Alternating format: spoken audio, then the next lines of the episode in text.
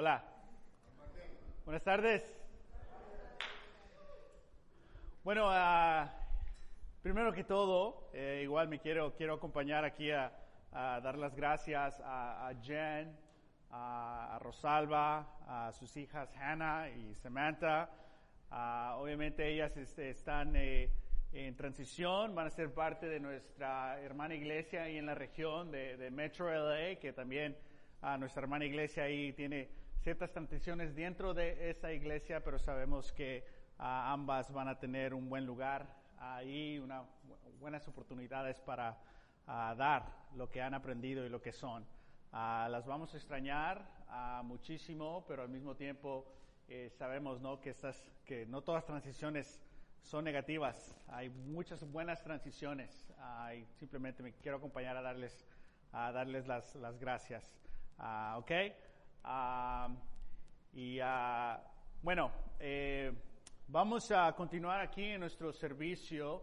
Eh, obviamente este fin de semana eh, ha sido único.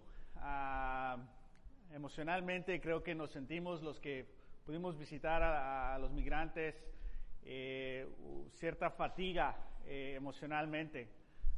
Creo que reflexionando lo que vimos, siente uno agradecimiento por lo que tiene, pero también uno siente culpa por lo que tiene. Ah, y hay esa tensión ah, por, por lo que vimos ahí. Ah, vamos a continuar aquí en nuestra serie de, perdón, eh, de redención y es muy apropiado no hablar de la redención del mundo, visitar a los migrantes, a ver lo que está haciendo Hope Worldwide, ver lo que está haciendo la iglesia ahí en Tijuana, lo que está tratando de intentar hacer la iglesia en Tijuana.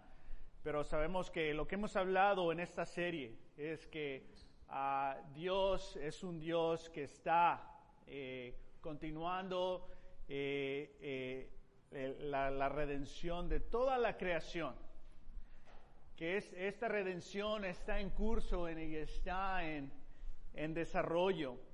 Ah, aquí nos tomamos unas fotos, eh, ahí está la pareja ah, de, que lidera Hope Worldwide, ellos son voluntarios, donan su sábado ah, para, para, para apoyar a los migrantes.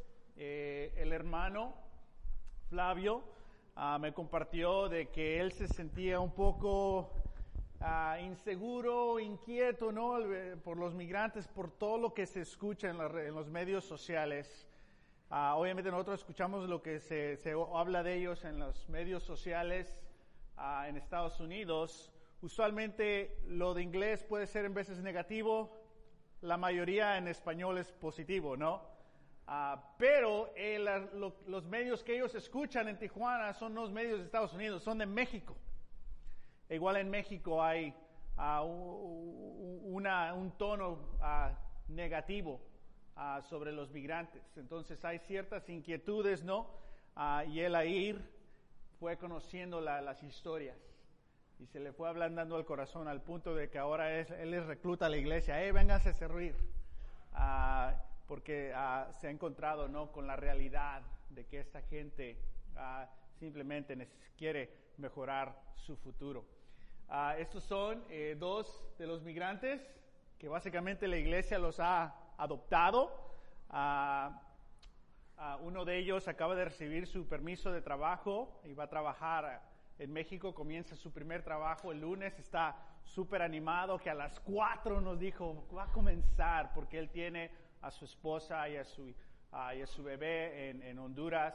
Ah, el otro joven cumplió 18 años acá en, en, en, en Tijuana y está esperando su permiso eh, de trabajo. Pero son historias, historias así. Ah, el joven de 18 años eh, es de Guatemala, Ah, el otro muchacho es eh, de Honduras, se conocieron en el- la caravana, ambos salieron con diferentes grupos de amigos y nos, nos estaban contando cómo se fueron desalejando de esos amigos porque tomaron diferentes eh, decisiones, ¿no? Que no eran las más positivas y ahí se encontraron, ¿no? Los que quieren, los que quieren mejorar, los que en verdad quieren hacer las cosas bien, ahí se están, se están juntando. Pero bueno, ah, vamos a contar un poquito más sobre estas historias, pero ah, vamos a hablar de esta eh, serie en redención. Hemos hecho la pregunta, ¿no? ¿Qué es tu misión en la vida? ¿Qué es la misión de la iglesia? ¿Y qué, y qué es la misión, la misión de Dios? Que depende en cuál pregunta inicies, depende mucho tu perspectiva sobre Dios. Porque si inicias con la pregunta, ¿cuál es, cuál es la misión de mi vida? Vas a concluir con qué? Con una perspectiva de ti mismo. ¿Cuál es la misión de la iglesia? Puedes concluir con una perspectiva religiosa. Pero ¿cuál es la misión de Dios? Porque la misión de la iglesia tiene que ser la misma misión de Dios. Nuestra misión en la vida tiene que ser la misma misión de Dios. Podemos decir quizás que, que hay una misión en la vida. Y es la misión de Dios. Ya seamos participantes en esa misión o no. Amén. Entonces es importante, ah, hemos hablado ¿no? de, de eh, esta promesa que, que, Dios le hizo a Abraham y después la continúa con sus nietos y con los, descendientes que llegaron a ser el pueblo de Israel, que Dios les dice que a través de él se va a bendecir, todas las familias de la tierra serán, serán bendecidas. Y como de, de, de Israel hablamos, de ahí viene la iglesia. Es decir, que este plan de bendecir a todas las familias de la tierra está en curso, está en desarrollo y gran parte de la misión de Dios es bendecir a otras familias a través de su comunidad, que sería su iglesia. Y lo importante es para nosotros ver esto. Hemos hablado ¿no? de la obra de Dios, está en curso y en desarrollo en todo el mundo. Hablamos de, de cómo debemos de leer la palabra, que la debemos de leer en el contexto de participantes en lo que está haciendo Dios y tener mucho cuidado en leerla en el contexto de recipientes. ¿Qué dice la Biblia de mí? ¿Qué quiero hoy? Eres recipiente y te puedes perder de lo que Dios está haciendo. Es mejor que está haciendo Dios. ¿Qué quiere Dios de mí? ¿A dónde? ¿Dónde está trabajando Dios? Que Dios sea el protagonista principal y leer en el contexto de participantes. Amén. La palabra de Dios tiene vida, tiene poder. La palabra de Dios no es para condenar, no es para juzgar, es para recibir vida, es para, eh, es para ver lo que Dios está haciendo, es para conocer más y más a Dios. Se dice que los rabís, cuando tenían a sus estudiantes, y sus estudiantes llegaban ahí con sus, con sus escrituras, ¿no?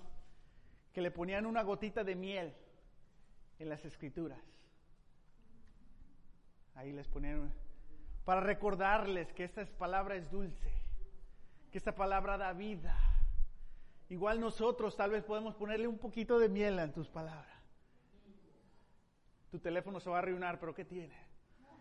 Pero ese recordatorio, ¿no? De que la palabra de Dios es da vida, la palabra de Dios es dulce. Tenemos que leer en contextos de participantes.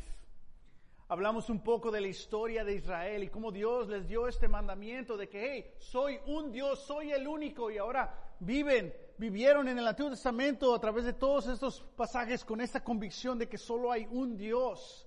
Sin embargo, era totalmente lo opuesto de las creencias de todas las otras países porque ellos creen en múltiple Dios. Entonces tenías este, esta identidad de extranjero, de raro, porque tu creencia era totalmente diferente a todos los demás. Entonces hablamos un poco de este curso y desarrollo con Israel, de que Israel le, le fue fiel a Dios. O podemos decir que Dios le fue fiel a Israel. Pero se cumplió la promesa. No todos se alinearon con Dios, pero sí hubo varios y con varios era suficiente para iniciar la continuación del plan que sería ahora no, Israel, pero la iglesia, incluyendo a nosotros que somos los, los gentiles. Y hablamos un poco de esta historia, de cómo el plan de redención está en curso. Y creo que esto nos ayuda para no ver el Antiguo Testamento como algo extraño, como algo lejano, pero que es parte de lo que Dios está haciendo. Y nosotros tenemos el privilegio de ser invitados a ser participantes en este plan de, de redención. Y después, ¿qué pasa? Llega el Mesías, ¿no? Y lo celebramos ahí un poco, ¿no? De la Navidad, la llegada de Jesús. Ah, y obviamente tenemos nuestras, nuestras festividades ah, de cultura, religiosas, lo que sea. Pero, ¿qué significa la llegada de, del Mesías? Vamos a Mateo, capítulo, capítulo 1. Nos tomamos esa foto anoche ahí en Tijuana en una plaza porque obviamente tuvimos que llegar a los tacos también, ¿verdad? Era, era, era obligación. Ah, pero vamos a Mateo, capítulo, capítulo 1. Vamos a continuar esta, esta serie de redención. Versículo 18. El nacimiento de Jesús, el Cristo, fue así. Su madre María estaba comprometida para casarse con José, pero antes de unirse a él resultó que estaba encinta por obra del Espíritu Santo. Vamos a brincarnos aquí el versículo 20. Dice, pero cuando él estaba considerando hacerlo, hablando que quería divorciarse en secreto, se le apareció en sueño un ángel del Señor y le dijo, José, hijo de David, no temas a recibir a María por esposa porque ella ha concebido por obra del Espíritu Santo.